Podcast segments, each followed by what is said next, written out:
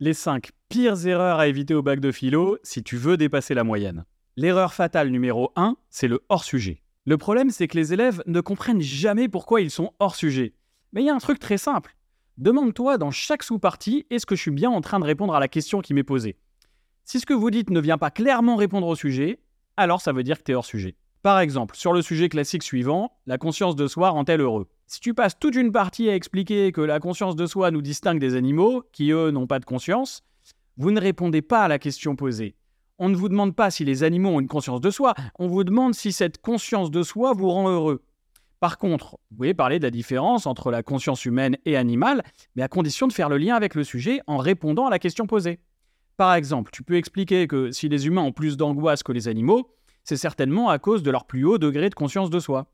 Ce qui est triste, c'est que dans beaucoup de copies, il suffirait simplement d'une seule phrase parfois pour que tu puisses montrer au correcteur que tu es bien en train de répondre au sujet. Ici, dans notre cas, vous pouvez avoir deux copies qui parlent de la différence homme-animal à propos de la conscience, mais dans un cas, l'élève montre qu'il se sert de cette distinction pour répondre à la question, et pas dans l'autre cas. Si tu veux toute la méthode de la dissertation et explication de texte, va checker ma playlist Méthodo, et n'oublie pas que j'ai résumé les 17 notions du programme en seulement 3 minutes sur la playlist Notions bac de philo.